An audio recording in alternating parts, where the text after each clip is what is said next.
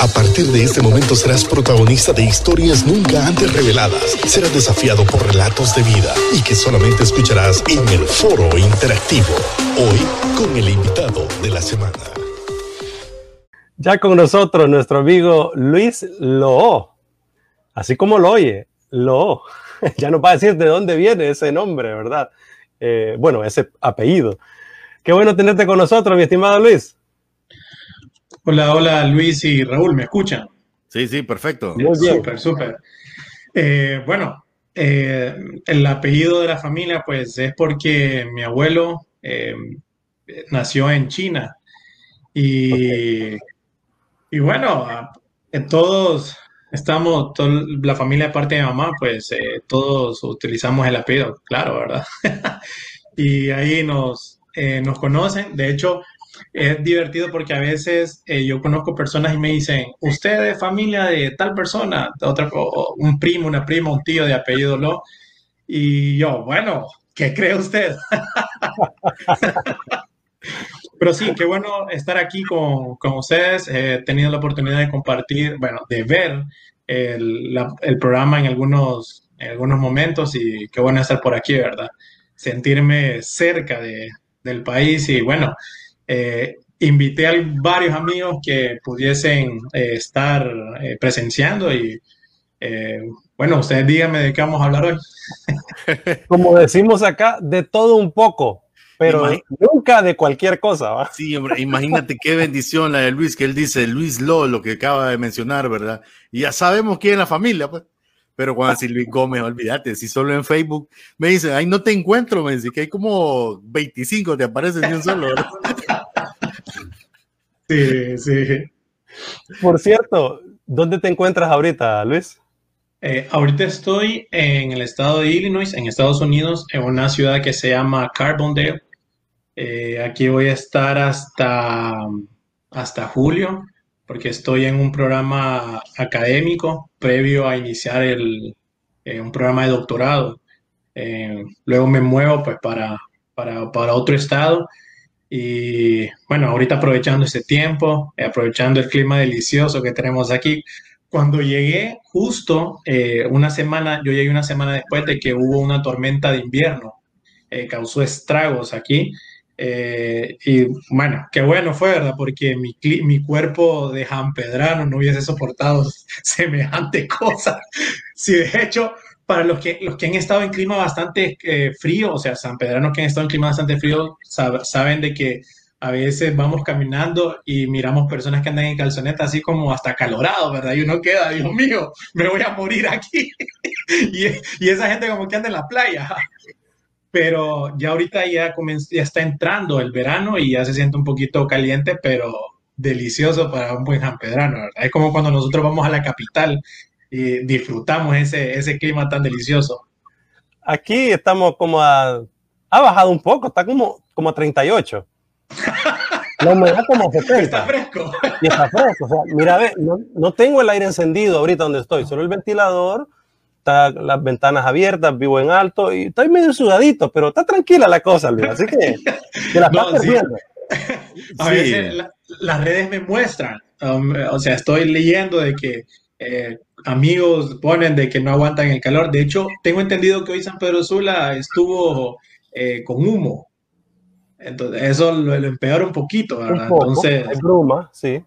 Sí, Yo tengo unos vecinos por ahí que siempre queman llantas y basura, tal vez por eso era que el humo. Ojalá sea por eso, ¿verdad? Es parte de la, parte de, la, de la, cultura de aquí, Raúl. Hoy el desfile del Día del Trabajador, porque se dio un pequeño desfile, ¿verdad? Y andaban y puede ser que había un mito por eso. Por la me dice, me dice el mismo aquí en el, en el, que, es que a veces no estoy conectado en el WhatsApp porque estamos en tantas cosas aquí.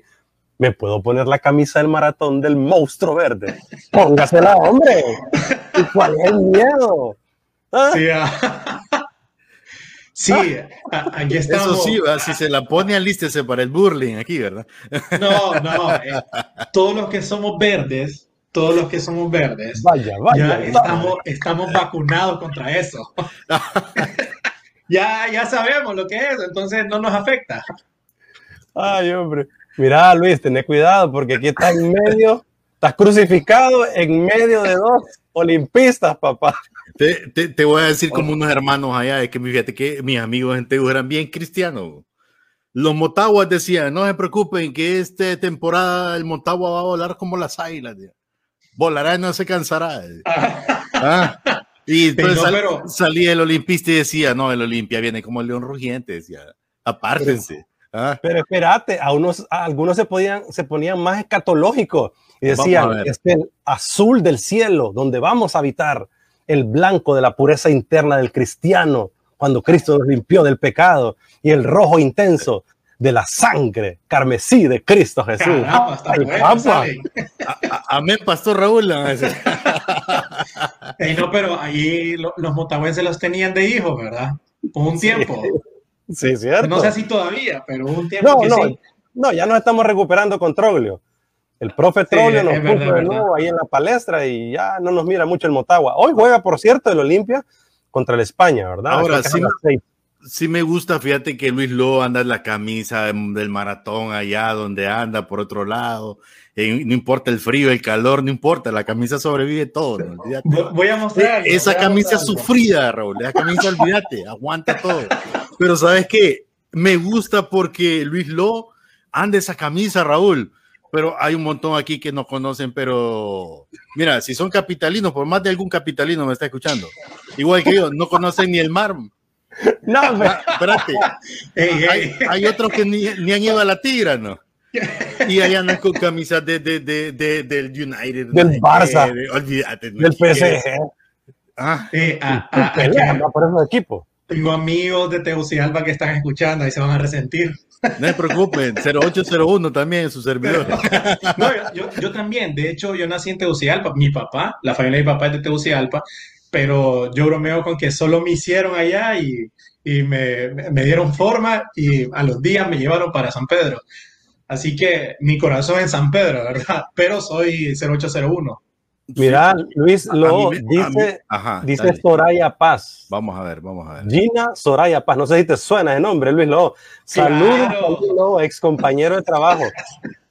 Yo le tengo anécdotas de Luis, pero me las reservo, me las quedo mejor conmigo. no, ya me están quemando aquí. Fíjate que me dice, me dice, eh, tú sabes que toda generación que tuvimos la oportunidad de trabajar juntos en, en DCR, en aquel entonces en San Pedro, son, son, son especiales. un día me encuentro uno de ellos y me dice, no te voy a decir el nombre, me dice, Luis, pero ya aprendiste a caminar, me dice, ¿cómo así? Te veo más erguido. Mm, no te entiendo, Leo. No, es que cuando viniste de la montaña solo caminas agachado, porque cuando van subiendo... Qué bárbaro. Ah. Mira, y con, mi amigo David, con esta cierro de capitalino, digo, para que identifiquen los capitalinos. Con mi amigo David, eh, cuando vivíamos acá, que él recién venía, maestro de filosofía, matemáticas, imagínate, músico, y Luisito Gómez, que trabajaba en la programación de SR en ese entonces, vivíamos allá por el lado de, de la Juan Ramón, allá saliendo por la Fecitran, por esos lados. Los que conocen la zona norte saben de dónde estoy hablando y tomábamos un, un rapidito, pues tomábamos rapidito, pues. Que aquí lo rapidito, para los capitalinos, ojo, andar en rapidito es así, literal, rapidito. rapidito. Nunca van a llegar en un colectivo al mismo tiempo. Entonces, tomábamos el rapidito Raúl con David y, nos eh, ahí en la Juan Ramón y ambos llegábamos al centro de San Pedro Sula. Pero sabes que no teníamos que bajar ahí donde era aquel almacén, por donde está el registro, y vaya, para no dar nombres pero nosotros muchas veces nos bajábamos tres, cuatro cuadras adelante. ¿Cómo nos gustaba caminar, Raúl? Pero ¿sabes por qué? Porque acá cuando ustedes, los capitalinos, escuchen bien, cuando ustedes van en un, en un autobús, para que lo bajen, tiene que decir bajan desde atrás, gritar bajan. Esa frase es conocida, ¿verdad? Pero el capitalino no dice así. El capitalino dice próxima olvídate. Entonces nos volteábamos a ver con David y decíamos, nadie dice, o sea, nadie se va a bajar. Yo no digo, yo tampoco. Hasta que alguien allá más adelante, cuatro cuadras, decía, bajan, ahí nos bajábamos, pero no decíamos, eh, eh, bajan nunca. Ya después con los años tuve que... que sí, porque si, si se ponía a decir próxima, todos iban a quedar así como... ¿Qué onda, verdad? y una vez casi me bajan el seguro social, Raúl. Una vez casi me bajan el seguro social entre San Pedranos y Capitalinos van a entender. Recién llegaba yo a esta ciudad en un verano similar a este. Me subo en el colectivo y a veces los colectivos te ponen el aire, pero es más ventilador que otra cosa. ¿ah? y yo voy atrás en medio, Raúl, de, de dos, de dos señoras y me empiezan a ver y el seguro que en la trayectoria ya me bajaban. ¿Le pasa algo al muchacho? No, no, no. Porque yo iba, mira, empapado de sudor, hermano. y ella iba, pero solvente, ¿verdad? Frescas. Cosas que solo pasan aquí en este sector. Luis, eh, Luis Lobo, allá en Illinois, ya no puede disfrutar de esas aventuras.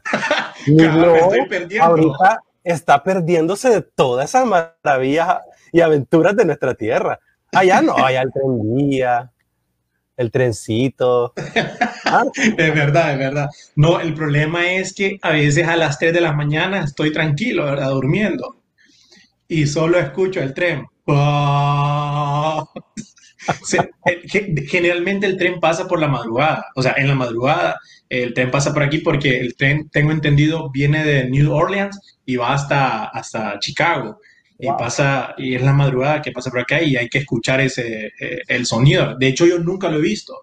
Claro, no voy a estar haciendo nada en la madrugada, ¿verdad? Afuera, afuera de, mi, de, mi, apartamento porque es bastante frío, bastante frío. Te diré, que, te diré que mi hijo Santiago me dijo una vez, papi me dice, ¿y aquí por qué no pasa el tren todos los días? Me vivimos enfrente, estamos en las casas y vivimos enfrente de la ah. línea del tren, ¿verdad? Aquí por las canchitas estas famosas de Sportmanía.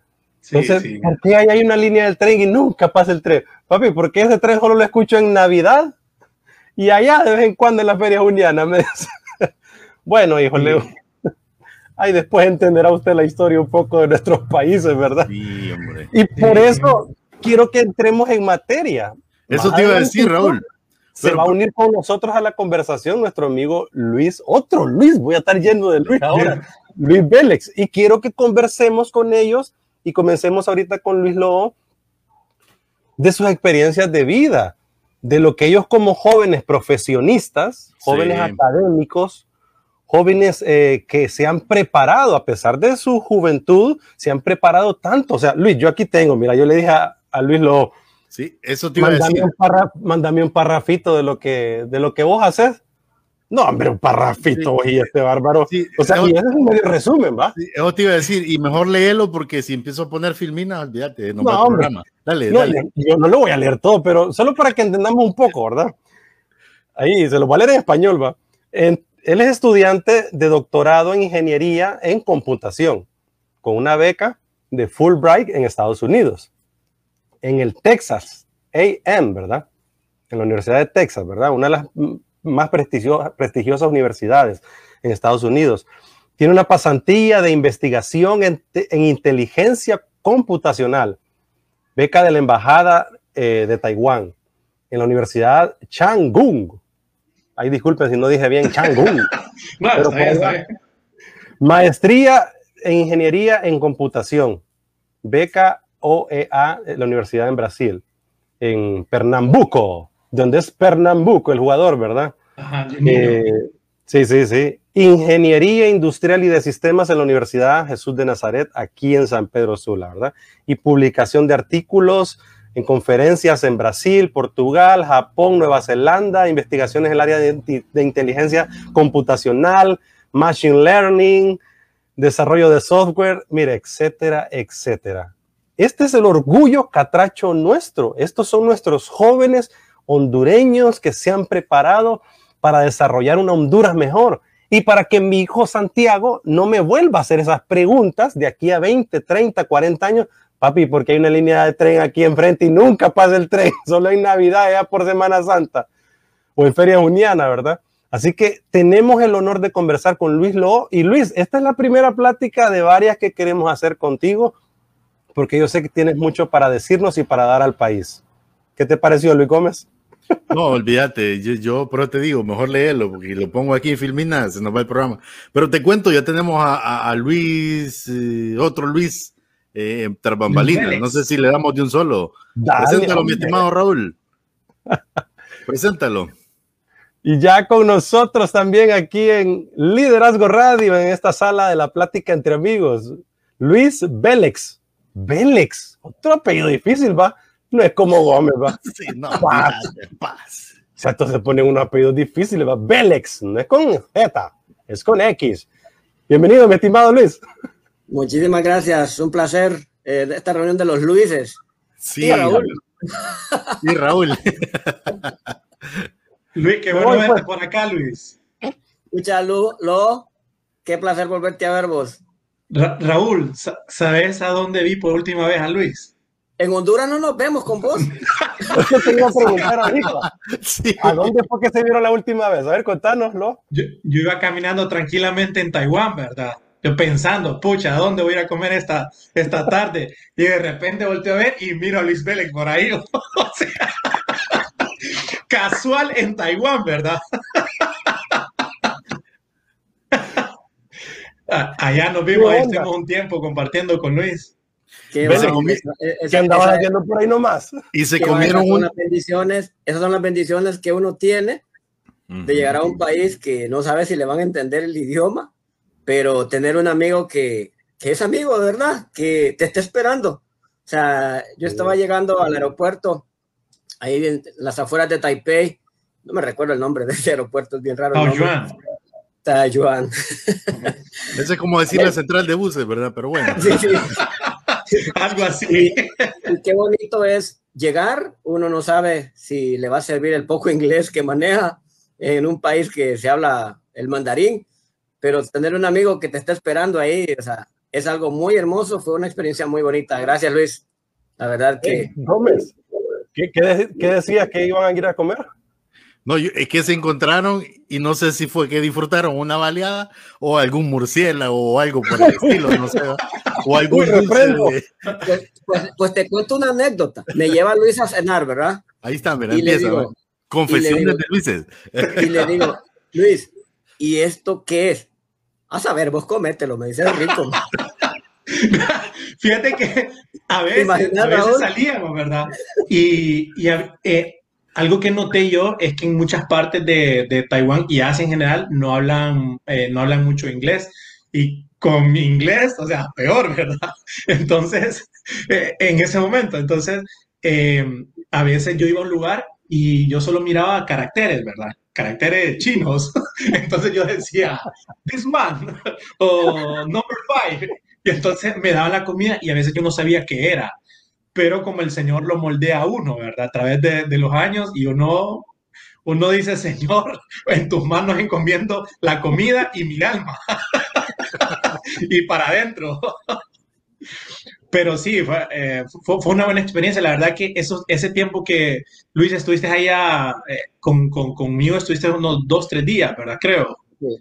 Sí, fue como un oasis, porque a veces uno, eh, estando lejos, uno, uno siente la soledad y las ganas de compartir con alguien y decir, hey, mira esto, hagamos esto y ha- hablar español. Eh, creo que fue, fue un buen momento. La verdad que fue, un buen tiempo que tener a Bélix por allá. Pero sí, Cabe fue una buena experiencia. Sí, cabe mencionar que Luis Loo y Luis Vélez fueron parte del equipo de APME juvenil durante pues un tiempo muy lindo que desarrollamos eh, esta iniciativa que sigue dando mucho al país a través del entrenamiento, capacitación, acompañamiento de jóvenes líderes en sus comunidades, iglesias, ONGs, etcétera. Y Luis Lobo con Luis Vélez fueron pilares en el proceso eh, de acompañamiento, en el trabajo que hicimos con ADME Juvenil en aquel tiempo. Así que por eso se conocieron aquí en Honduras, en este trabajo de iglesia, de cuerpo de Cristo, porque Luis Lobo es uno de los líderes de la iglesia CCI en San Pedro Sula. Y Luis Vélez es uno de los líderes de la iglesia menonita aquí también en San Pedro Sula, la iglesia del Arca de nuestro queridísimo pastor Melvin Fernández, que le enviamos un saludo. Así que ellos dos se conocen en esta labor ministerial de iglesia, uno de CCI y otro menonita, para que vean que el cuerpo de Cristo, ¿verdad? Es eso, no son rótulos, sino que el cuerpo de Cristo, ¿verdad? Y un día de esos, esa amistad también lo lleva a Taiwán y se encuentran por allá comiendo eh, arroz chino, chinito. A saber qué era. A día de hoy uno no sabe qué era eso. No, pero fíjate que, en, eh, bueno, ya muchos saben, yo trabajo en una escuela. Eh, Sí. No soy maestro, nada, trabajo en la parte, en otra, en otra área, en la, y en la área de tecnología. Y resulta de que eh, un, mi, mi hija tenía un compañerito que es coreano. Y entonces ellos siempre en, preescolar era, ya hace algunos años, entonces siempre hacen actividades donde hay un día, Raúl sabe, que es el de estudiante estrella, y es casi como un cumpleaños, ¿verdad? Que comparten comida y todo. Pues el día, un día le toca al, al amiguito coreano. Mira, Raúl, nos han dado unos dulces que yo te puedo decir que son los dulces más deliciosos que he probado en toda la historia de mi vida. Pero no parecían dulces, era una cuestión, o sea, y algunos así un poquito no tan típicos, pero la verdad que, que, que a veces también eh, estigmatizamos mucho eh, eh, las culturas y, las, comi las comidas, pero como bien lo dice Luis Lo y Luis Vélez, solo es de probar y yo me imagino que cuando están en Honduras a veces quisieran volver a probar algo que, saben que no va a estar tan al acceso.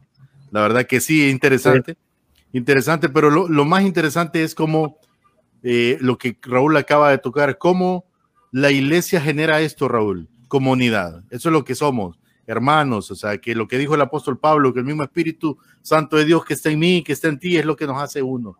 Y, y qué interesante, como en otro lugar, en otra dimensión, lejos de nuestro país, se encuentran y, y sin duda, pues yo sé que, que, como, como siempre lo decimos, Dios no, no, no une personas, sino propósitos, y por esa razón, pues ustedes están acá junto a nosotros. Y, y saludamos a nuestros amigos de Logos FM 104.9 Gracias por eh, siempre esa conexión, gracias a la gerencia por permitirnos estar aquí, conectarnos a toda la zona noroccidental. De verdad que sí, es un aprecio cada eh, sábado que nos conectamos aquí para juntos ser desafiados e inspirados. Así que eh, comente, comparta, eh, sea parte de esto, ¿verdad? Que hacemos cada sábado. Así que gracias a todos por la sintonía. Hoy conversamos con dos amigos, dos jóvenes líderes académicos, profesionales de nuestro país, de los que yo sé que muy pronto nuestra Honduras tendrá gobernando, ¿verdad? Y bueno, desde ahorita ya estamos teniendo, ¿verdad? Sembrando esta semilla, mejor dicho, ¿verdad? Ya estamos sembrando esta semilla que yo sé que dará su fruto en su tiempo. Eh, también presentamos a Luis Vélez, pues, hablándolo profesionalmente, ¿verdad? Eh, Luis Vélez es ingeniero agrónomo graduado en la Universidad Heard de Costa Rica y máster en Business Administration. O sea, él es MBA en la Universidad de la Gente, University of the People en Estados Unidos. También Vélez eh, sirve como eh, coordinador del Ministerio de Jóvenes de la Iglesia Menonita, como les decía, ¿verdad? Y actualmente es gerente general de Chocolates Alba o Halba, porque lleva H. ¿Cómo es? Vélez? Alba. Alba, ok. Alba, pero nada más que Don H. Empresa suiza de la mayor exportadora de cacao de calidad en Honduras. Pero entremos en materia para esta parte del programa Ser desafiados e inspirados con su historia de vida, Luis Loo y Luis Vélez. Comencemos con tu, con, tu historia, Vélez. Me decía Raúl, todo lo que te escribí ahí, que es un parrafito pequeño, realmente así no comencé yo mi vida.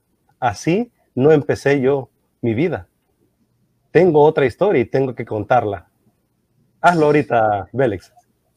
Sí, a mí me gusta cuando estoy con jóvenes contarles un poco la historia de donde yo vengo, porque vivimos en un país muy lindo, muy precioso, el país hermoso que Dios nos vio nacer y, y definitivamente este es el lugar donde Dios tenía el propósito y que naciéramos y para el cual Dios tiene un propósito de nuestras vidas en este país, en este lugar donde nosotros nacimos. Y de alguna forma, pues nos lleva, así como Luis se lo llevó a Taiwán, al Brasil, a los Estados Unidos. A mí me ha movido en algunos momentos también. Pero en algún momento, o sea, Dios nos vuelve a traer para desarrollar esa misión para la cual Él nos trajo a este país y a este lugar donde nos encontramos. Eh, yo le comentaba a Raúl, eh, hay muchos jóvenes que dicen, no, eh, soy demasiado pobre, mi familia es demasiado pobre y por eso estoy así, yo no pude hacer nada. Eh, le comentaba Raúl, yo vengo de una familia de extrema pobreza, yo nací en las montañas de Olancho, de San Esteban Olancho.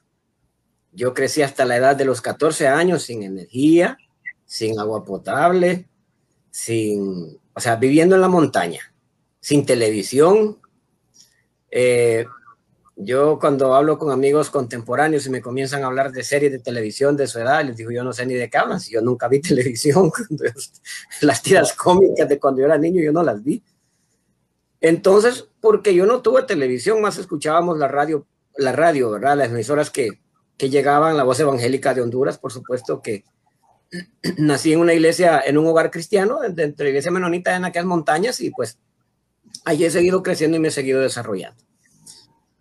Sin embargo, mis papás eh, no fueron a la escuela, mi mamá tampoco, no saben leer ni escribir.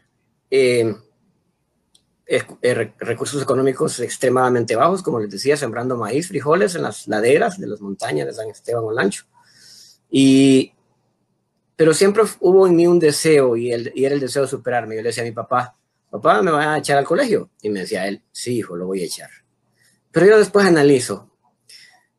Mi papá era visionario, no me cortó los sueños, no me cortó la visión, porque si hubiera sido un papá normal me hubiera dicho, no, hijo, nosotros somos pobres y yo no tengo cómo mandarte a un colegio.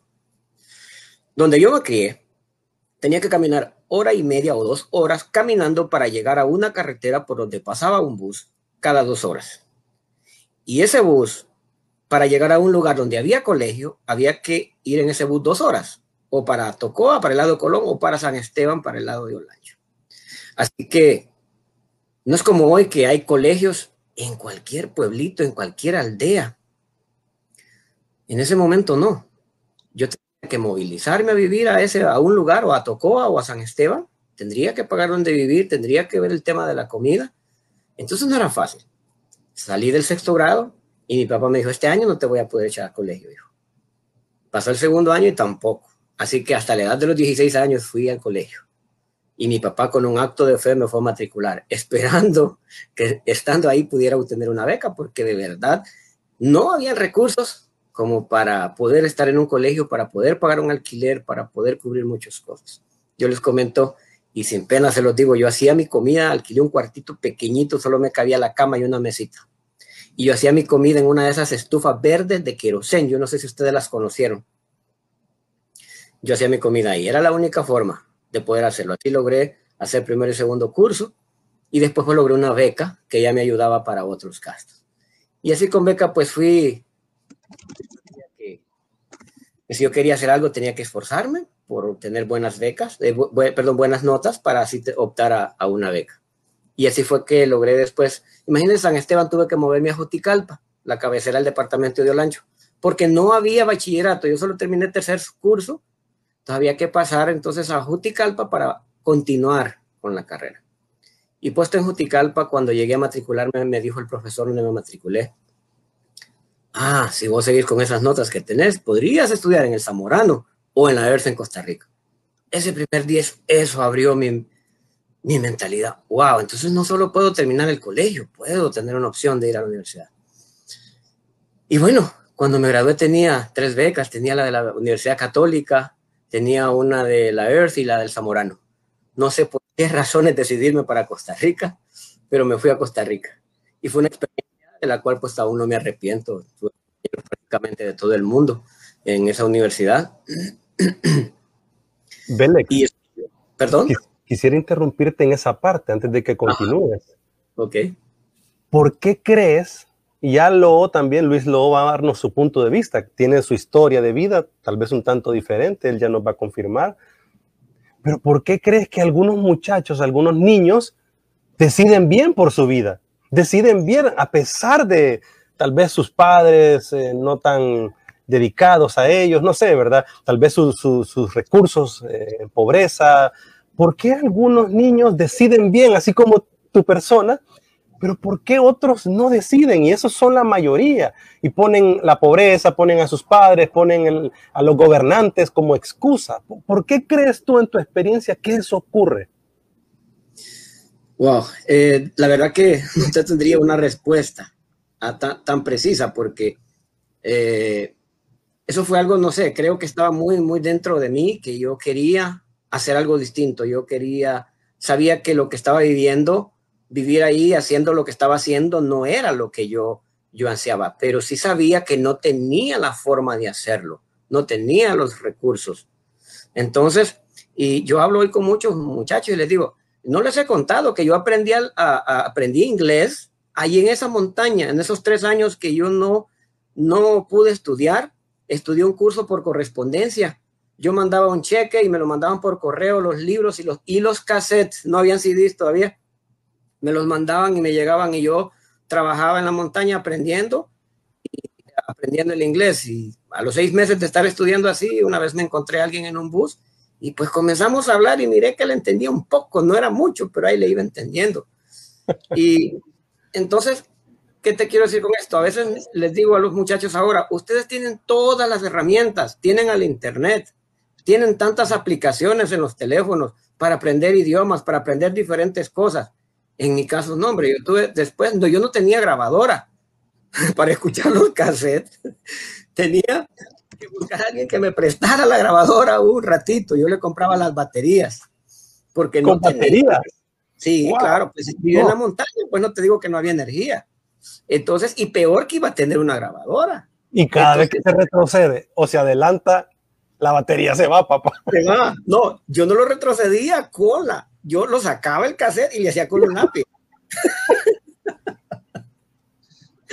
Porque si no la batería se me iba y te garantizo que en un par de horas se terminaba todas las cargas, la carga de las baterías. Pero gracias a Dios que habían algunas personas que me prestaban esa grabadora. Y les digo, y hoy tienen todos los recursos a mano. Los colegios están en cualquier aldea en el monte. Mira, la aldea donde yo crecí, ahí hay colegio ahora. Ajá. Y yo no, yo tuve que salir. Entonces, como volviendo a tu pregunta, es bien difícil de responderla. Porque, Luis. Sí. Lo dijiste, Luis, lo dijiste, Luis Vélez. Hay algo dentro de mí. Ahí viste la respuesta. Sí, te interrumpo, Luis. Y, y, yo, ahorita que tú hablas, solo venía un proverbio que un día de estos plasmé en un podcast que grabé por ahí, y es Proverbios 4:23. Y, y en la versión Dios habla hoy, para que entiendan un poco más, dice: Cuida tu mente más que nada en el mundo, porque ella es la fuente de vida. O sea, ¿qué estamos pensando? O sea, ¿cómo nos estamos pensando nosotros? O sea, nuestra mente tiene la capacidad de tirarnos o levantarnos, definitivamente. Pero yo quiero rescatar algo en todo lo que tú has hablado y en torno a la pregunta complicada que te hizo Raúl, la verdad. Y cuando tú hablas, Luis, algo que yo trato de valorar, porque estoy, tú estás hablando, pero estoy como, como siempre lo hacemos aquí, poniendo el filtro, viendo aquel o sea, viendo nuestra realidad, nuestra realidad, eh, Luis Lo, Luis Vélez, Raúl lo sabe, es que eh, ha habido una exagerada deserción de escolaridad en el sistema público, sobre todo en nuestro país. O sea, creo que no llegan ni al 20% de matriculados. Pero cuando yo te escucho hablar a ti, eh, obviamente es un ánimo, una palabra de ánimo para aquellos muchachos que no se den arrastrar por la corriente. Pero yo quiero valorar algo que tú mencionaste, Luis y es un desafío para nosotros, las nuevas generaciones, que la mayoría somos padres. Tu papá nunca te dejó. Tú dices, Luis, tu papá te dijo, vamos, aunque no sabía cómo. Creo que ese factor es determinante en nuestro país. Es determinante ese mensaje hacia los padres, o sea, porque al final los niños son niños, están en su proceso. Pero yo creo que como papás nunca podemos limitar a nuestros hijos, de acuerdo al, al testimonio de Luis, a lo que vemos a nuestro alrededor y máximo nosotros que somos de fe. Eso es lo que quería comentar en base a lo que tú estás hablando. Sí, y antes de que Luis Vélez ya pueda ir hacia pues un cierre de su historia, lo vamos a dejar en stand-by y ahora vamos a conversar con Luis Loo. Eh, tengo un mensaje de Oneida para los dos aquí, lo voy a leer antes de hacerle la pregunta a Luis Loo. Oneida Argueta, personas extraordinarias con un inmenso potencial muy cierto, yo he aprendido muchísimo de Loo y de Vélez. Saludos Luis Loo y Vélez, una bendición conocerles, son un orgullo para nuestro país. Muchas bendiciones Raúl y Luis, excelente programa. Gracias Oneida, siempre nuestro corazón para ti. ¿Querías decirle algo, Lo?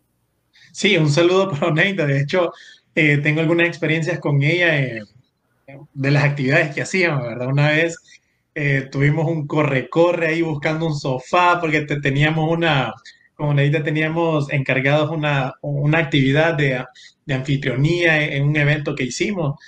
Y mi respeto para Neida, la verdad, una, una eh, persona bastante diligente. Y qué bueno que nos esté observando por aquí, ¿verdad? Me siento como presionado. Pero para bien, para bien. Sí, muy talentosa, eh, Oneida. Rachel Ventura, siempre Rachel conectada con nosotros. Luis Loo y Luis Vélez, hondureños extraordinarios con un espíritu de superación admirable. Dios les bendiga. Gracias, Asgo, por hacer programas así. Son ejemplo de vida para todos que muchas veces se quejan por lo difícil que es la vida. Sin embargo, su testimonio nos enseña y motiva. Muy lindas palabras de Rachel. Por cierto, Belex, no nos dijiste de tu apellido. ¿Qué ondas? ¿O es que se equivocó el del registro y era Vélez con ¿O qué ondas? Bueno, mira, eh, sí, fue una equivocación. No me lo puse yo. alguien dijo, se se ponen apellidos raros.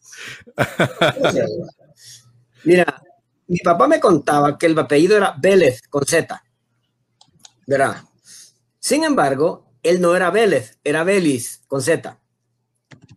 Ya lo habían inscrito mal en el registro. Y cuando me inscribieron a mí en ese tiempo, todavía no le pedían al papá la, la identidad, la cédula, como ahora, que uno va a inscribir un niño y le piden las dos tarjetas de identidad, ¿verdad? Entonces le ponen el apellido tal como aparece ahí. Y entonces, en el caso mío, pues dijeron, bueno, vengo a inscribir mi hijo y me, en vez de, allá ya no me pusieron Belis, sino Belex con X. Y, y, oíme la anécdota más importante es esta, que yo me doy cuenta cuando estoy saliendo de sexto grado, porque es cuando me piden una partida de nacimiento, antes no pedían las partidas de nacimiento para inscribirlo a uno. Ya cuando me haría el diploma, toda la vida yo he sido Belis y me, me han escrito Belis, pero ya cuando me dan la partida de nacimiento me doy cuenta que soy Belex y, no soy Belis. Y entonces en ese momento ya uno no puede hacer nada. Después en el colegio pues pregunté yo, porque digo, bueno, va a seguir teniendo problemas con esto. Y, y, me dijeron, no, pues si el único problema es que vas a perder la herencia de tu papá. entonces digo, bueno, entonces, porque si no había que hacer después, había que hacer un montón de trámites de, para eso el cambio de la letra, entonces así me quedé. Y hoy por hoy pues sabemos cuatro Belex en el país, que son mis tres hijos y yo, ¿verdad? Wow, es cierto. Una nueva, una nueva generación ahí, totalmente eh, eh, auténtica. O sea que si alguien por ahí, porque como estamos en medios de comunicación eh, y, tal vez conoció a, Luis, estamos hablando con Luis Vélez, Vélez y Vélez en la actualidad. Muy cierto. Luis Lobo, cuéntanos tu historia de vida. ¿Cómo llegaste a tantos países a estudiar tanto en, estos eh, temas de tecnología? ¿Por qué esa pasión por, por el estudio, la dedicación, la tecnología, la ciencia? Y, y pues platícanos al respecto de ello. Te, cuento rapidito. Uh, cuando, bueno, yo crecí en San Pedro Sula, en Barrio Medina, en la 15 calle. Eh, con mi mamá y dos hermanos mayores, eh, nosotros pasamos bastante escasez, crecí en un ambiente de pobreza.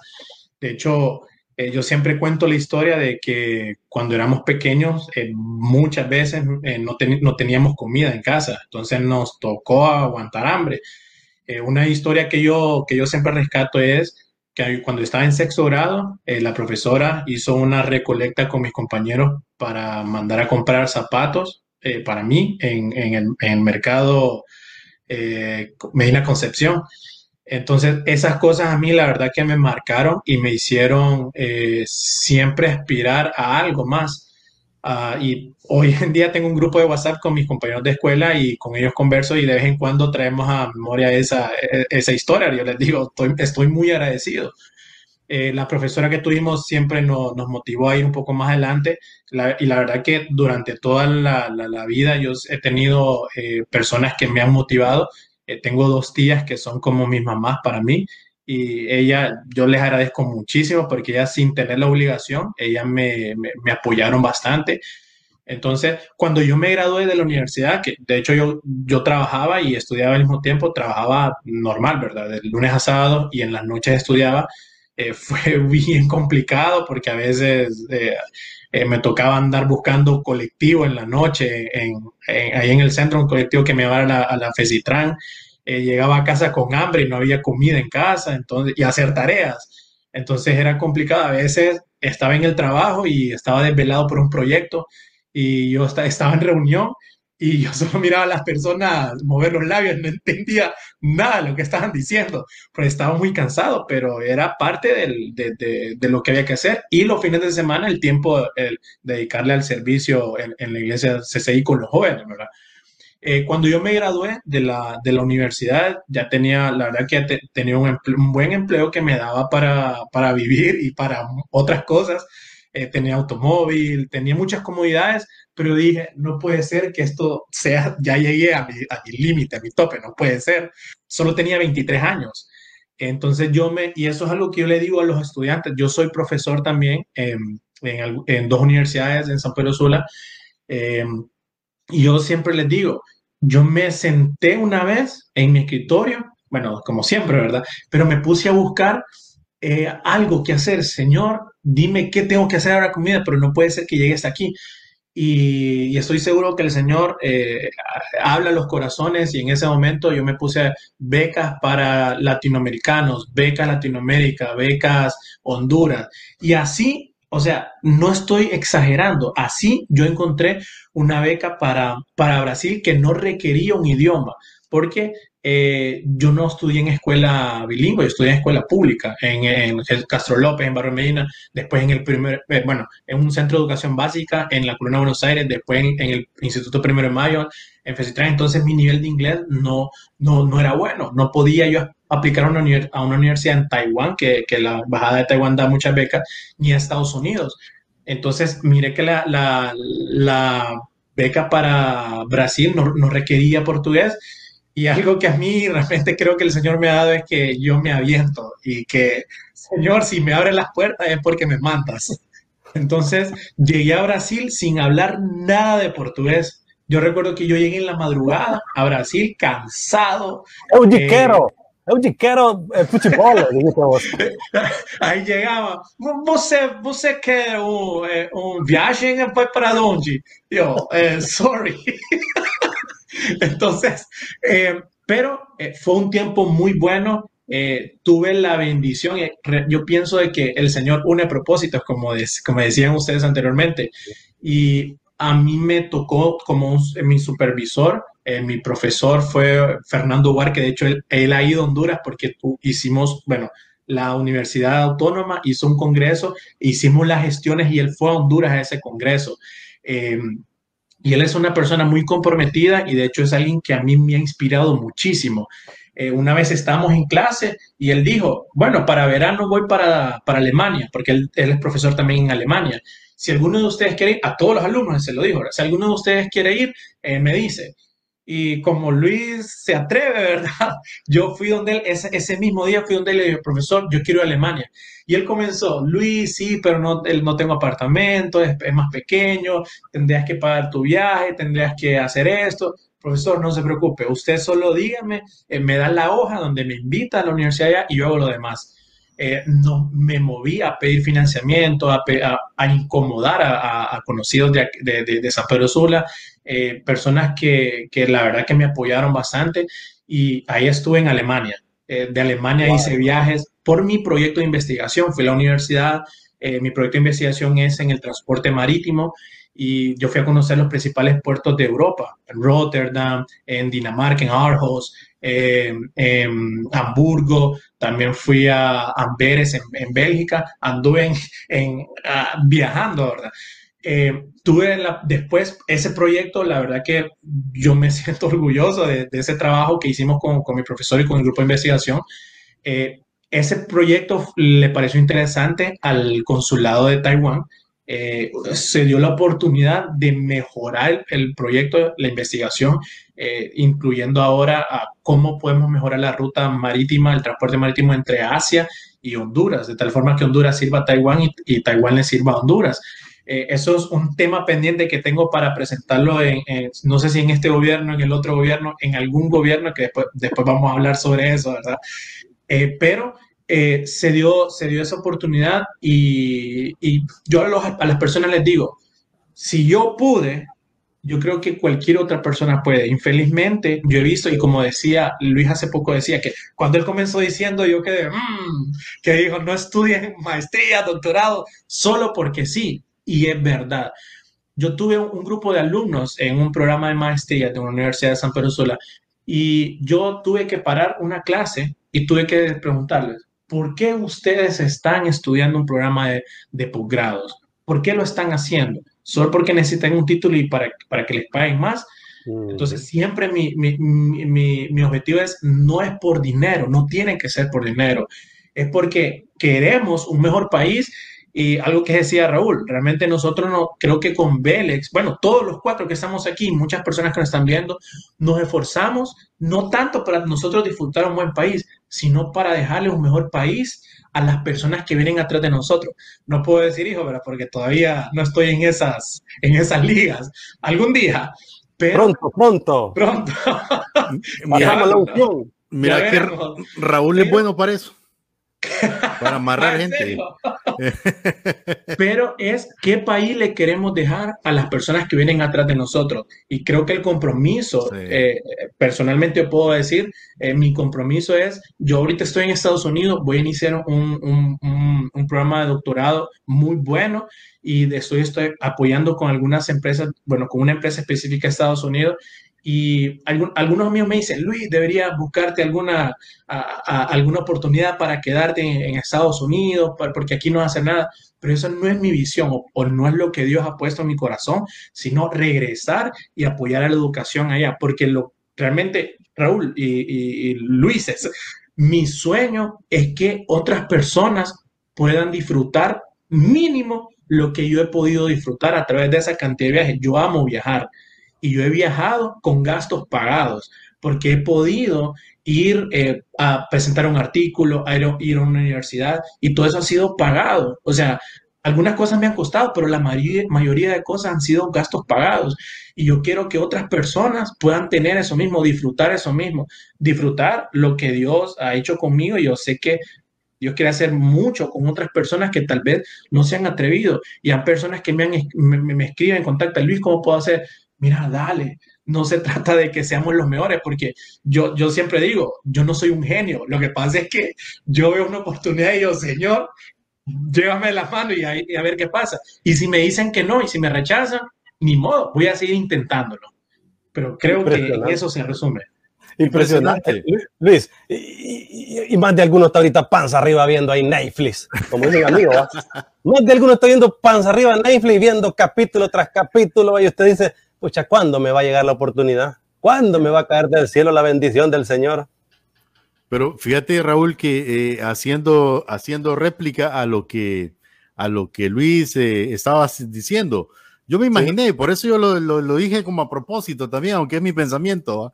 No estudie maestría si va a ir a perder el tiempo. O sea, es un llamado, es como, como algo sarcástico, la verdad, porque no estoy diciendo que no estudien, pero es una realidad que vivimos porque nos han dado un mal ejemplo, Raúl. Ahora, Luis dice, yo no soy un genio, Luis, sos un genio, déjate de cosas, hermano. O sea, tú no lo puedes decir es una cosa, pero yo sí te lo puedo decir. El asunto es el siguiente. Mencionaba yo a, Vicente, mi amigo, y voy a sacar a, relucir a mi amigo venezolano que actualmente vive en Perú. ¿Te recuerdas que tuvimos una plática con él, verdad, Raúl? Y algo que siempre me marcó, porque yo le decía a Vicente, Vicente, cuéntame de esa Venezuela, la Venezuela, no la de ahorita, la Venezuela que era uno de los países eh, con el mejor eh, eh, estatus en Latinoamérica por mucho tiempo. O sea, ¿cómo era eso?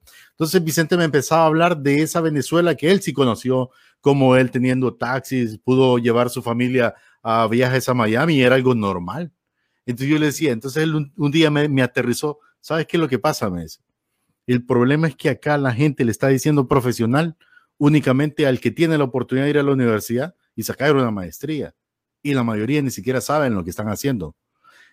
Él me lo dice porque en algún momento él vino a dar clases de tenis y él tenía como cuatro prospectos en el tenis que tenían para ir hacia afuera y quizás hacer dinero como nunca lo iban a lograr hacer en su vida, pero llevó una limitante. Cuando ya iban a, la universidad, el papá dijo, hasta aquí llega el tenis porque yo quiero que este hijo estudie tal cosa. Y punto. Y se cerró. Entonces, Vicente me decía, el problema es que a la gente se le tiene que enseñar, porque yo le estaba preguntando de ese núcleo, ¿verdad? De lo que él vivió en esa Venezuela en ese momento, que es profesional en lo que hace. No dudo yo que Luis Vélez era un profesional allá en la, en la milpa, en la montaña, cuando le tocó hacerlo. Y se forzaba aún más, quizá, o igual que cuando le tocó estudiar los libros. ¿Me explico? Porque son esos esfuerzos que quizá vemos pequeños lo que nos va a llevar a los grandes retos en la vida, Raúl. Entonces, ahí es donde quiero llegar y, tomando el ejemplo de nuestros dos invitados, que realmente pues son un ejemplo para todos nosotros. Pero ¿será que nos falta mucho de eso, Raúl? De esa pasión hoy día. ¿Será que, que nos creímos mucho la historia que nos mal contaron y no estamos escribiendo la nuestra con esa pasión que llevamos intrínseca a los hondureños? ¿Qué piensan al respecto? Sí, yo creo que creo que de alguna manera nos han robado la pasión por construir una Honduras mejor, una Honduras digna. Y creo que algunos se han encargado de eso y nosotros lo hemos permitido, lastimosamente. Eh, ya, ya, vamos a ir a ese punto para que Luis Vélez y Luis Loo opinen al respecto, pero solo quiero que Luis Vélez nos concluya su parte de historia, cómo Luis Vélez se conecta como decía Luis Gómez, de esa milpa allá en la montaña, allá en Olancho, de ese proceso maravilloso de estudio, de preparación en la escuela primaria, en la secundaria, va y pide una beca y la solicita y se la dan en una universidad en, Costa Rica, ¿verdad? Pero ahora Vélez está trabajando con una empresa muy importante, una empresa suiza, Chocolates Alba, y él está gerenciando esta compañía y está poniendo en alto no solamente a su familia y su recurso económico, como lo estamos hablando, sino poniendo en alto al país, poniendo en alto al productor hondureño de cacao, poniendo en alto de que sí, los hondureños somos capaces de cosas importantes. Cuéntanos un poco esa parte de Chocolate Alba, Vélez. Ok, eh, Raúl y, Luis mencionaron algo, eh, Luis Gómez mencionaron algo y, es el tema de esa motivación, esa pasión. Creo que eso es bien importante y, quizás sea una de las razones por las cuales va respondiendo la pregunta inicial difícil que me hiciste, Raúl. Y, lo decía Luis Lobo, hablaba de, cuál es su visión. Y, mira, liderando Chocolate Salva me doy cuenta. Eh, hemos pasado por procesos de contratar gerentes financieros, es que cuesta encontrar. No hay trabajo en Honduras, pero cuesta encontrar. Te encuentras mucha gente con maestrías, pero como decía Luis, no tienen una intención. O sea, sacan una maestría por sacar una maestría, pero no saben por qué la están sacando o cuál es la visión que se tiene, porque no hay un propósito o una pasión que lo mueve. Entonces te encuentras gente a veces con maestría, pero no es la persona ideal para manejar o para un puesto el cual tú estás buscando. Pues bueno, eh, actualmente soy el gerente general de Chocolate Salva. Voy a cumplir ya seis años de estar liderando esta compañía aquí en Honduras. Eh, Chocolate Salva es una compañía suiza que pertenece a una cadena de supermercados en Suiza, la más grande, que se llama Coop. Es como el Walmart de Suiza. Pues Suiza es un país pequeño, pero es un país bastante desarrollado. Y hay más o menos unos 1.800 supermercados en todo Suiza. No hay pueblito de Suiza que tú vayas que no haya una tienda de COP.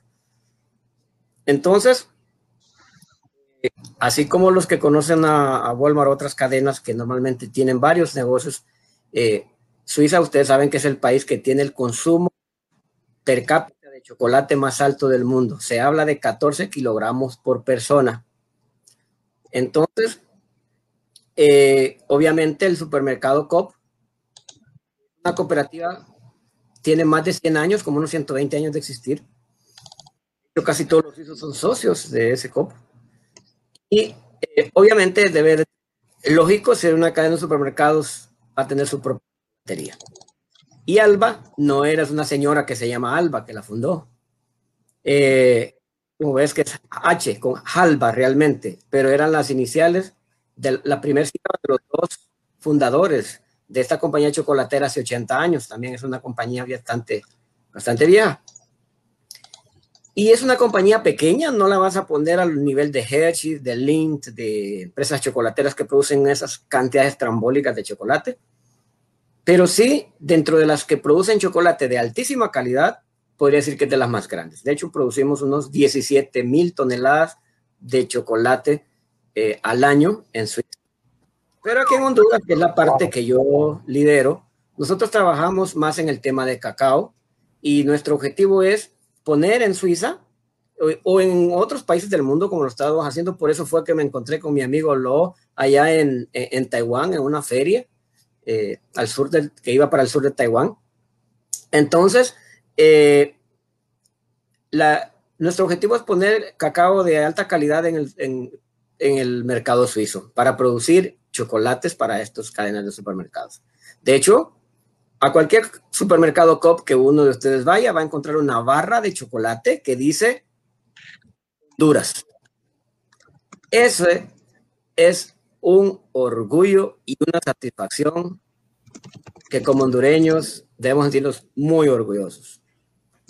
Eh, ahí en, los supermercados COP hay cuatro barras de chocolates que dicen Honduras, que dice chocolate cacao 100% hondureño, cacao de alta calidad. Tenemos barras desde el 60% de cacao hasta el 87% del cacao. Y es exquisitamente delicioso.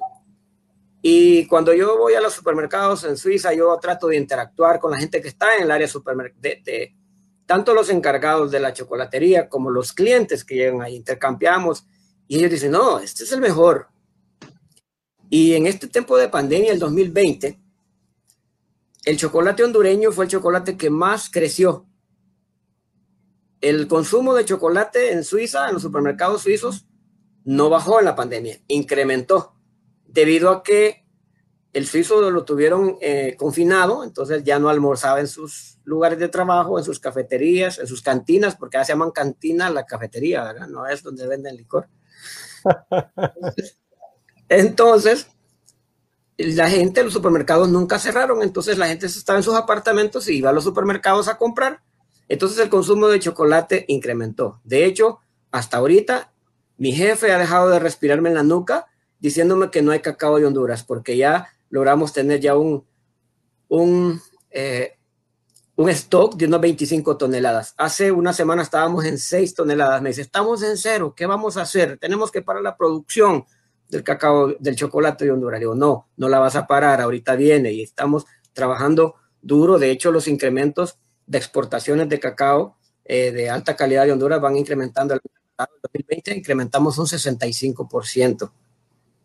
Entonces, eh, Chocolate Salva, aquí nosotros trabajamos, somos los que compramos y exportamos el cacao de Honduras a Suiza, es el mayor porcentaje, sin embargo, también me hace sentir orgulloso porque es una compañía muy diferente. No es una compañía compradora como lo hacen en el café o en otros rubros que son muy injustos.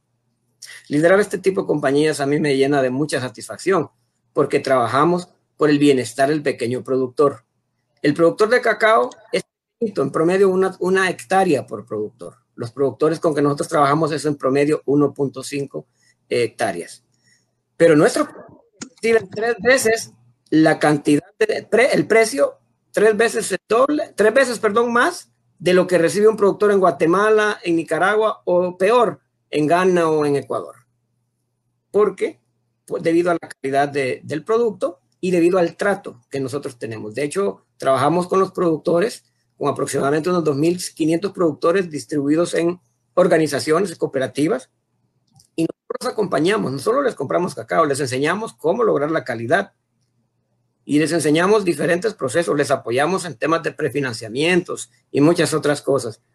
además de pagarles un precio extremadamente bueno que ningún país del mundo lo está recibiendo orgullosamente. Y algo importante, Raúl, que quiero, no quiero pasar de mencionar. COP no tiene compañías por política en ningún país del mundo, excepto Honduras. Es el único lugar donde tiene una compañía fuera de Suiza. ¿Por qué? Bendita misericordia del Señor que permitió que esta empresa llegara a Honduras. Y, aquí estamos liderando esta, esta compañía y, y, cada día avanzando y tratando de que nuestros productores eh, puedan tener acceso a un mercado estable. Imagínate que los productores de cacao nuestros ya saben a cómo van a vender el cacao todo el año. Ningún cultivo en este país, ningún producto en este país tiene un contrato así asegurado. Wow. Qué impresionante. Qué, qué, maravilloso saber que aquel niño Luis Vélez, Vélez, Vélez, pasó de los Alpes holanchanos a los Alpes suizos. A los Alpes suizos. Pasó de estudiar inglés por correspondencia en cassette, no lo retrocedía porque era pura batería, entonces no iba a gastar la batería, le hacía con un lápiz ahí, le daba vuelta, a conversar con gente en Suiza, ¿verdad? Y en otras partes del mundo, comunicarse y poner en alto de nuestro, eh, nuestro país. Qué, qué maravilloso. Y, y, solo me hace pensar cuántos niños están en esas montañas ahorita que necesitan entonces Claro, quiero interrumpirte un poquito. acompañados. Quiero interrumpirte un poquito y discúlpame. eh, y Luis lo mencionaba. Dijo Luis, mira, cuando yo estaba en la montaña, bueno, cuando yo llegué a cuarto, quinto grado y sexto grado, mi papá me compraba el libro de estudios sociales. Porque en segundo en tercer grado yo me enamoré de, las, de la geografía y todo eso. Entonces, cada año, el siguiente año, mi papá le decía, me compra el libro de estudios sociales de quinto grado. Yo miraba que hablaba de Latinoamérica y las ciudades y dije yo un momento, qué desgracia haber nacido pobre, porque no voy a poder conocer ningún país de estos. Ya en sexto grado, lo mismo, Nueva York, París, eh, diferentes ciudades, y decía, qué barbaridad. El 2002, perdón, el 2001, de la Earth, de la Universidad de Earth, me mandaron a hacer mi internship a la pasantía a Estados Unidos. Y cuando yo estaba pisando tierra gringa, un pensamiento inmediatamente a la, a, la, a la mente me dijo, donde el Señor me recordaba, ajá, mira, naciste pobre y estás aquí y no has pagado ni un peso para estar aquí. Como decía Wow. Luis, he visitado, bueno, me falta, un- me falta todavía, Luis conoce un poco más países que mí, pero he visitado bastantes países, he visitado las ciudades estas, estar en París, Madrid, eh, eh, Ámsterdam, Taipei, allá con, con, con el amigo Lo. Eh, como decía Luis, no con mis recursos, son los recursos del trabajo, los recursos de- del, del trabajo que uno anda haciendo. Y era algo que en algún momento pues yo renegué y dije yo, qué desgracia haber nacido pobre. Pero, y porque me, me, llamaba mucho la, la atención, cómo conocer esos lugares. Y eso es una de las cosas también que, que, que Dios ha, ha permitido y ha proveído. Y, y, y sin necesidad de ser rico, ¿verdad? Porque no tenemos nada, pero ahí estamos esforzándonos tratando de, de, dar algo por el país y por superar nuestras familias. Ese es nuestro Dios grande y maravilloso. Y qué, qué diferencia de aquel niño que pide un cuaderno, un libro de estudios sociales para ver la geografía del mundo y usted que anda pidiendo recargas de 50 pesos, de 100 pesos para estar en Netflix, en Facebook, en TikTok y perder tiempo. No, ve, ¿no te parece, Luis Gómez? Definitivamente, definitivamente. Pero sin embargo, te voy a decir que eh, hay muchos chicos que también tienen esa recarga y para utilizar el recurso y hacer cosas asombrosas, pues, o sea, Cierto. De eh, me explico, o sea, yo, yo te digo, eh, a veces uno de papá también, eh, trato de identificarme con esas historias, pero en el lado del padre, ¿va? Sí. Yo trato de, de, de, de, de- no tuve esa, esa oportunidad y esa mente que tiene Luis Vélez y Luis Lo. Sin embargo, en lo que, en lo que a mí me corresponde, pues sí, siempre trato de, de estar al día y estarme actualizando y leer y estudiar. Pues ahora hay muchas formas de hacerlo, particularmente para yo sentirme bien, para sentir que sé, que lo sé, que cuando me toque hacerlo lo voy a hacer bien, porque eso se trata al final la vida, ¿verdad? Sin embargo, eh, eh, me identifico mucho con, con, los padres de, de, Vélez, me imagino que debe ser similar a Luis Lo, cuando de pronto mi hija me hizo un dibujo virtual en, y si mi esposa está viendo, ella sabe, en, en su tablet, de que el muñeco se mueve y todo, eh, me va a escuchar en algún momento. Pero yo digo, pero si yo me he llevado muchos años eh, configurando el After Effects, el Photoshop, para hacer ese movimiento, y en una tablet solo me está diciendo la lógica de esto, ¿cómo es posible? Digo yo. Sin embargo, ella me dice, eh, papi, mira, y que no sé qué. Y, y, pero lo vas a estudiar, sí, y yo no la limito, yo digo, no sé hasta dónde va a llegar. Yo no sé si, si va a ser eso lo que ella va a llegar a hacer en la vida, no lo sé, pero yo sé que por lo menos es una ventana. Entonces, no todos también están, eh, de, pero sí, obviamente la mayoría, Raúl, triste. Y, yo te voy a decir algo, tú dices Netflix y todo, pero hay que, cuando, habla, cuando hablamos de país hay que ver una realidad, Raúl. Muchos niños, los papás, por, por, quitarse la responsabilidad encima, les dejan el celular y, y, la mayoría no están viendo Netflix, están viendo pornografía, Raúl. O sea, todavía es peor. Están viendo otro tipo de cosas que lo van a llevar a un mundo oscuro. Y esa es una realidad. Esa es la realidad y quiero, quiero ligarlo, eh, pero luego tú haces la pregunta para no quitarte tiempo. La realidad que hablábamos hace unos días, Raúl, la realidad es que el país, mira qué, qué, qué, qué diverso el criterio en nuestro país. Mucha gente dice, ¿cómo es que el gobierno está obligando a las escuelas públicas a regresar a clases si estamos en pandemia y no han hecho nada? Y tienen razón. Pero por otro lado, Estamos hablando que el 80% de los estudiantes en Honduras están desertores de la educación. Y se supone que la mayoría, no lo queremos decir como una declaración porque creemos que la iglesia hace lo, contrario para, para, para contrarrestar esto, pero se supone que la mayoría está en el foco de las pandillas, de la corrupción y de las cosas negativas que no van a contribuir a nuestro país. Esa es una realidad y tenemos que verla como tal. Sí, Quisiera ir a algunos temas puntuales y vamos a dar conceptos puntuales también, por favor, y, para que aprovechemos el tiempo al máximo. Tengo ahí dos que tres temas, ¿verdad? Primero esto, conectemos esto que hemos platicado con la iglesia, Luis Vélez, Luis Loo. ¿Cómo podemos alcanzar a jóvenes profesionistas, académicos, científicos como ustedes? Jóvenes que sueñan en grande para ser gente de bien, en grande, tremendos hombres profesionales en sus áreas, pero para sacar adelante su vida, sus familias, pero también su comunidad. O sea, están pensando en el bien común, no solamente en el rastrillo para acá, ¿verdad? Sino también en el dar. ¿Cómo puede la iglesia conectarse eh, ante toda la situación que estamos viviendo hoy de pandemia, que no nos podemos reunir y la iglesia, pues, le pasó algo, ¿verdad? Le ocurrió algo con todo esto. ¿Cómo podemos seguir siendo estratégicos para alcanzar a tanto joven que hay ahí, profesionista, que ya no quiere saber de Dios, que no quiere saber de la familia, que los conceptos de vida en la sexualidad han cambiado, que su identidad ha cambiado y que no quieren saber nada de los conceptos tradicionales que han ellos siempre conocido y que son los que sostienen a la humanidad. Luis Lo. Sí, yo creo que, uh, y eso es algo, Raúl, que hemos conversado varias personas y contigo eh, hemos conversado bastante sobre en las iglesias necesitamos espacios eh, donde las personas desarrollen sus habilidades, no solo enseñarles Biblia, sino, y, y es algo que hemos hecho, que se ha hecho bastante en CCI, y puedo hablar por la iglesia donde, donde yo voy, eh, eh, se han dado cursos no solo de, escatología o de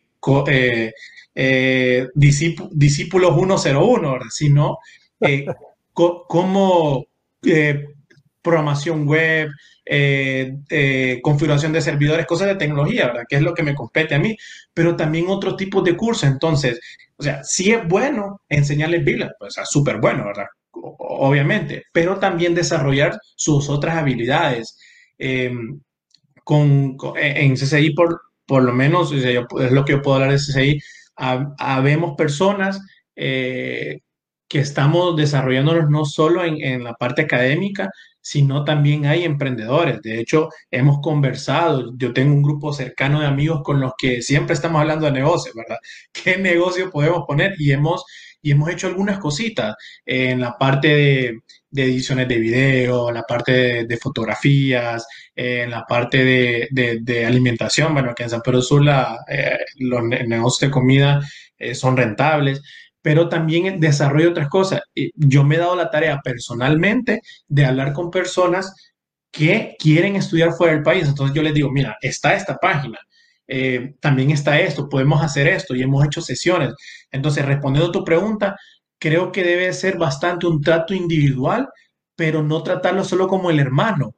No, hey hermano, ven y oremos, sino es en y hablarles como persona, como amigo, ¿verdad? Hey, man, ¿qué querés con tu vida?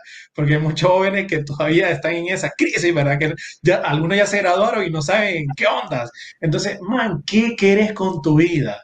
O sea, despertar y mira, se puede hacer esto, puedes hacer esto, puedes hacer esto. Y predicarles con el ejemplo. No predicarles que Jesús le ama, porque los que van a la iglesia lo saben, ¿verdad? Al menos lo saben de palabra, otros ya lo experimentaron. Pero también predicarles, hey, mira, ve, se puede hacer esto, podemos viajar fuera como Luis Vélez ya lo ha hecho, podemos viajar fuera del país con los gastos pagados, pero tenemos que ser buenos en lo que hacemos. Y, cerrando esa parte, eh, una vez eh, una buena amiga mía me habló sobre lo que dice Proverbios 22, has visto al diligente en su trabajo, se codeará con reyes y nunca será un don nadie. En lo mínimo que nosotros hagamos, tenemos que ser muy diligentes. Si hacemos eso, yo creo que todo lo demás se va a ir dando por añadidura o naturalmente. Interesante. Y, Luis Vélez, tú nos hablabas de un trabajo integral con tu empresa donde tú estás, ¿verdad? Con Chocolates Alba, que es una empresa suiza que trabaja en conjunto con hondureños para la producción del chocolate a través del cacao. Tú nos hablabas de una integralidad. Esta semana falleció René Padilla, un teólogo, escritor, un hombre que nos dejó un legado maravilloso. Es el hombre eh, que marcó tendencia con el tema de misión integral donde nos dijo, hay una integralidad en el Evangelio, no solamente es el alma, también la gente come, también la gente necesita ropa, también la gente necesita un servicio integral, espíritu, alma, cuerpo, emociones, etcétera. ¿Cómo conectar entonces todo esto a la iglesia, a que seamos una iglesia con una misión integral, Bélix? Mira, yo justo eh, mi respuesta ido enfocada en esto. Lastimosamente, la iglesia cristiana hemos sido católica y evangélica hemos sido eh, influenciados por los griegos, con la, eh, con la duplicidad, con el dualismo, perdón, que existe lo material y lo espiritual. En el judaísmo, que es la línea de la Biblia que nosotros tenemos, no existe tal cosa material y tal cosa espiritual. Dios se manifiesta a través de la naturaleza, a través de todo nuestro cuerpo, a través de todo lo material. Y tú lo decías ahorita, bueno, eh, Juan dijo, quiero que seas prosperado en todo, ¿verdad? Entonces, el problema a veces que tenemos el enfoque en nuestras iglesias es que nos vamos más a la parte solo espiritual. Dicen, no, hermano, ya lo material, eso es del mundo, eso es mundano.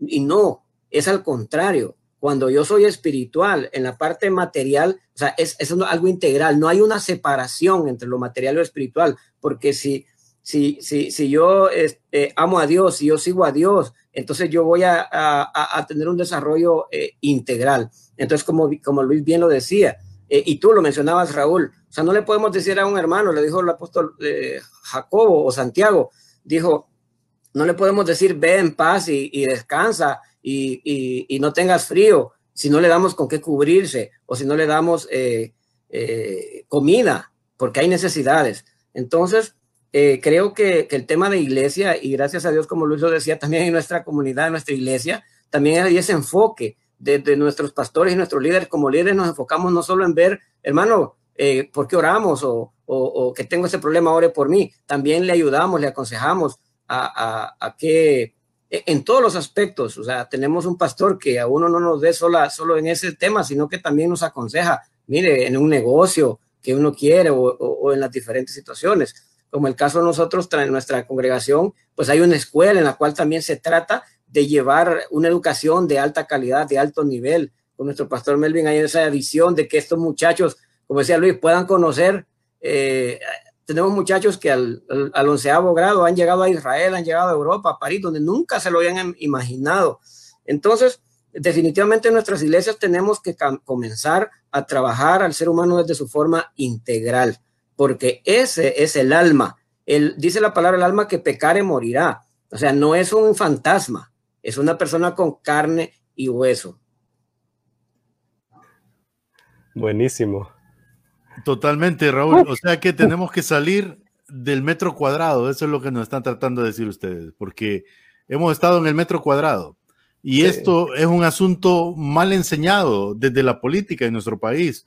O sea, te enseña que tu metro cuadrado se tiene que comparar con el otro metro cuadrado que te parece que te llama la atención para lograr algo y en realidad es todo desde nuestro espacio, tratando de dar lo mejor. Eso es, ese es el mensaje que nos están dando nuestro par de Luis y esta tarde, o sea, de dar lo máximo, de, todos tenemos una oportunidad.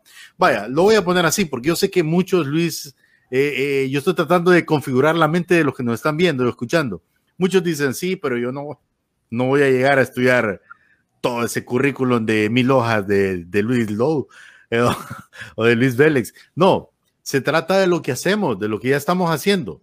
Se trata de eso, de lo que ya hacemos. Lo estamos haciendo bien, con qué motivación, con qué intención, hacia dónde vamos. Yo realmente estoy siendo desafiado con ustedes dos aquí enfrente, mis amigos. Vamos, Raúl, te dejo, porque no se nos Sí, vamos a aprovechar estos últimos 12, segunditos, 12 minutitos para hablar un poquito del tema político que nos está, pues, eh, pues golpeando mucho en el país y en el mundo. Han visto las protestas en Colombia. Esta semana se dieron muchas protestas en Colombia, el, el aumento de impuestos, ¿verdad?, por parte del gobierno y muchas ciudades ha habido problemas sociales, ¿verdad?, con protestas. Igual Chile protestando por el presidente Piñera y algunas decisiones que ha tomado.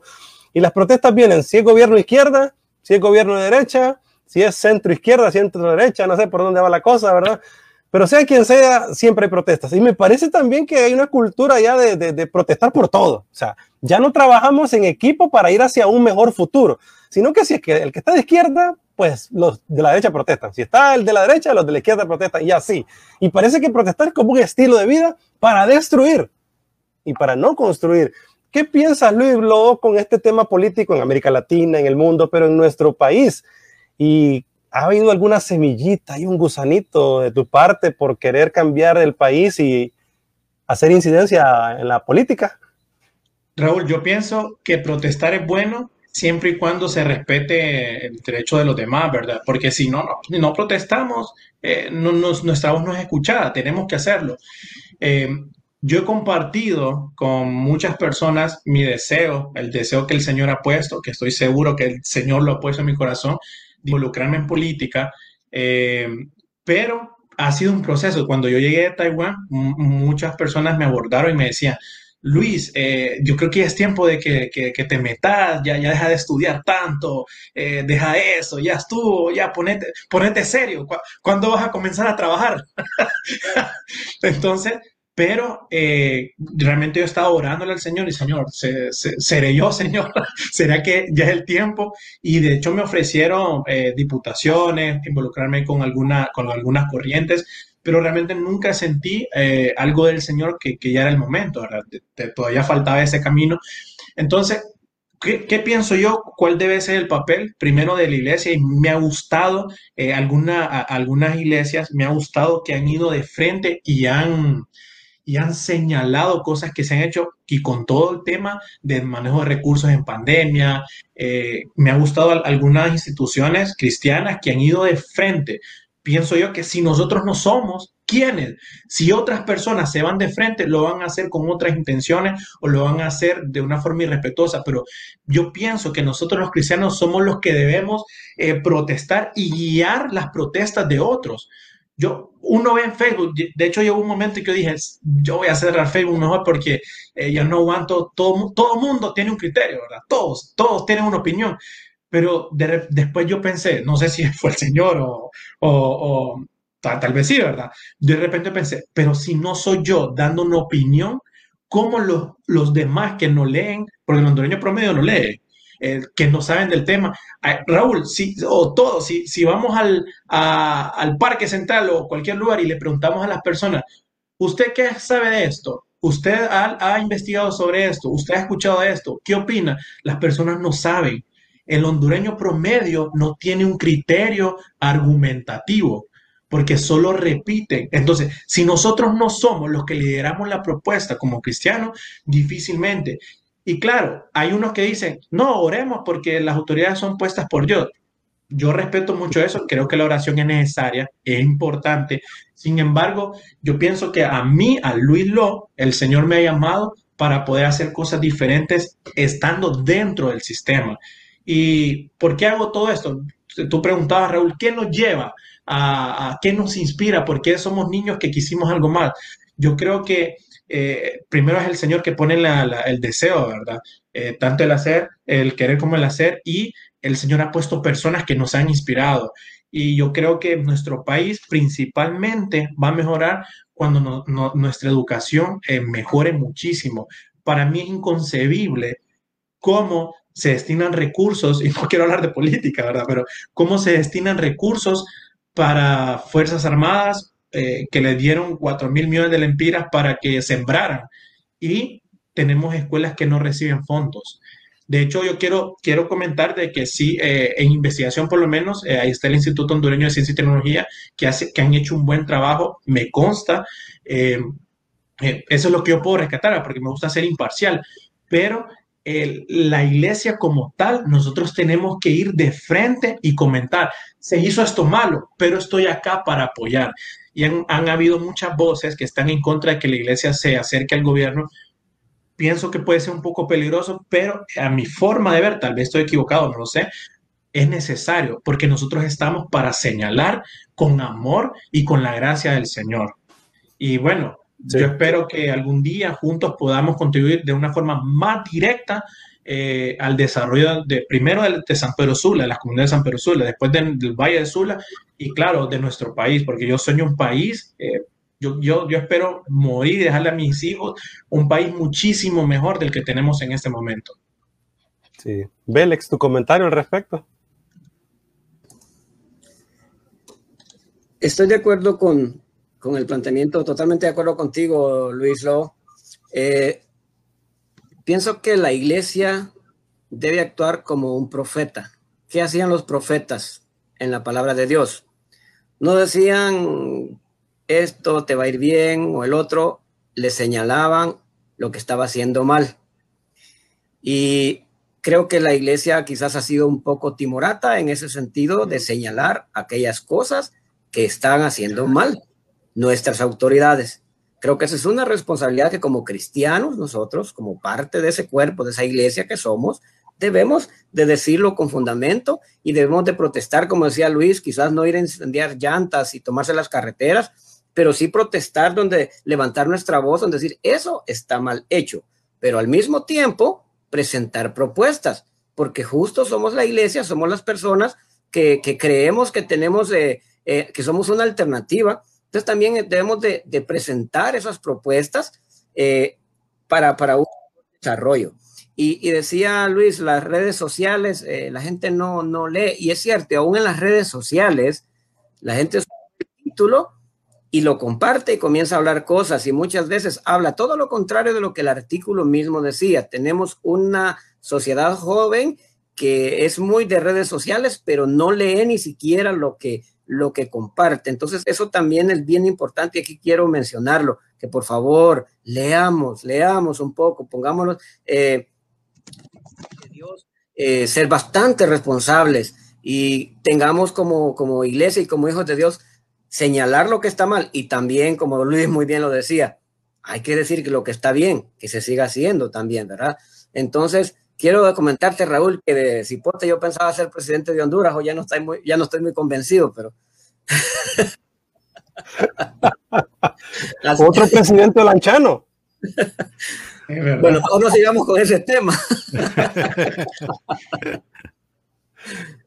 es un deseo que todos tenemos de, contribuir por nuestro país, pues, nuestra amada Honduras. Eh, chicos, estamos al cierre y sí quisiera que dejaran un mensaje final. Eh, sé que hay muchos temas que podríamos conversar aquí y estar toda la tarde, eh, pero esta es la primera de varias que queremos tenerles. Ya días los tenemos en lista y qué bueno que pudimos tenerlos a los dos. Uno desde Illinois, Estados Unidos, Luis Lobo, que sigue estudiando y preparándose. Otro desde aquí de nuestra tierra, Catracha. ¿Estás aquí en San Pedro o estás por allá por la Lima, Bélex? No, en San Pedro. Estás en San Pedro, ¿verdad? Y eh, pues desafiados e inspirados con su vida, con todo lo que ustedes hacen, yo sé que seguirán haciendo y vamos a invitarles para próximos programas y tratar temas puntuales, que a veces eh, vamos a esos temas puntuales que sí queremos a veces destacar. Pero me gustaría que Luis Lobo primero y después Bélex le dejara un mensaje a todo el auditorio de Logos 104.9 FM y a nuestra multiplataforma, en especial a nuestros jóvenes que ahorita nos están escuchando. Hay un pensamiento, Raúl, que me gusta muchísimo dice, dos eventos cambian radicalmente una sociedad, la educación y las guerras. Personalmente yo apuesto por la educación y creo que ese es el grano que todos debemos aportar, mejorar nuestra educación personal para poder apoyar la educación social de todas las personas en nuestro país. Ese es el camino, pienso yo. Wow, buenísimo. Bélex. Yo solo quiero decirles a los jóvenes, a mí me gusta siempre hablar a los jóvenes y, y, retarlos a que Dios nos creó con un potencial inmenso. Dios no trajo a un ser humano a esta tierra solo a vivir, a respirar y a morir. Dios lo trajo para un propósito grande, pero hay límites, pero los límites te los pones tú. También a los padres, como decía Luis Gómez, yo le doy gracias a mi padre terrenal, que ya murió antes de que yo me graduara a la universidad, lastimosamente. Le doy gracias a él, que él nunca me dijo, no, hijo, vos no vas a poder estudiar. Me dijo, sí vas a ir, aunque él sabía. Yo ahora analizo y digo, hombre, mi papá, no entiendo cómo me dijo, sí, sí te voy a mandar, porque él no tenía los medios para hacerlo. Por favor, no le corten las alas a sus hijos, porque un, mira, nosotros somos pobres y no podemos hacer nada, o nosotros no nacimos para eso, eso puede matar la moral y el futuro de alguien. Wow. Sí, sí.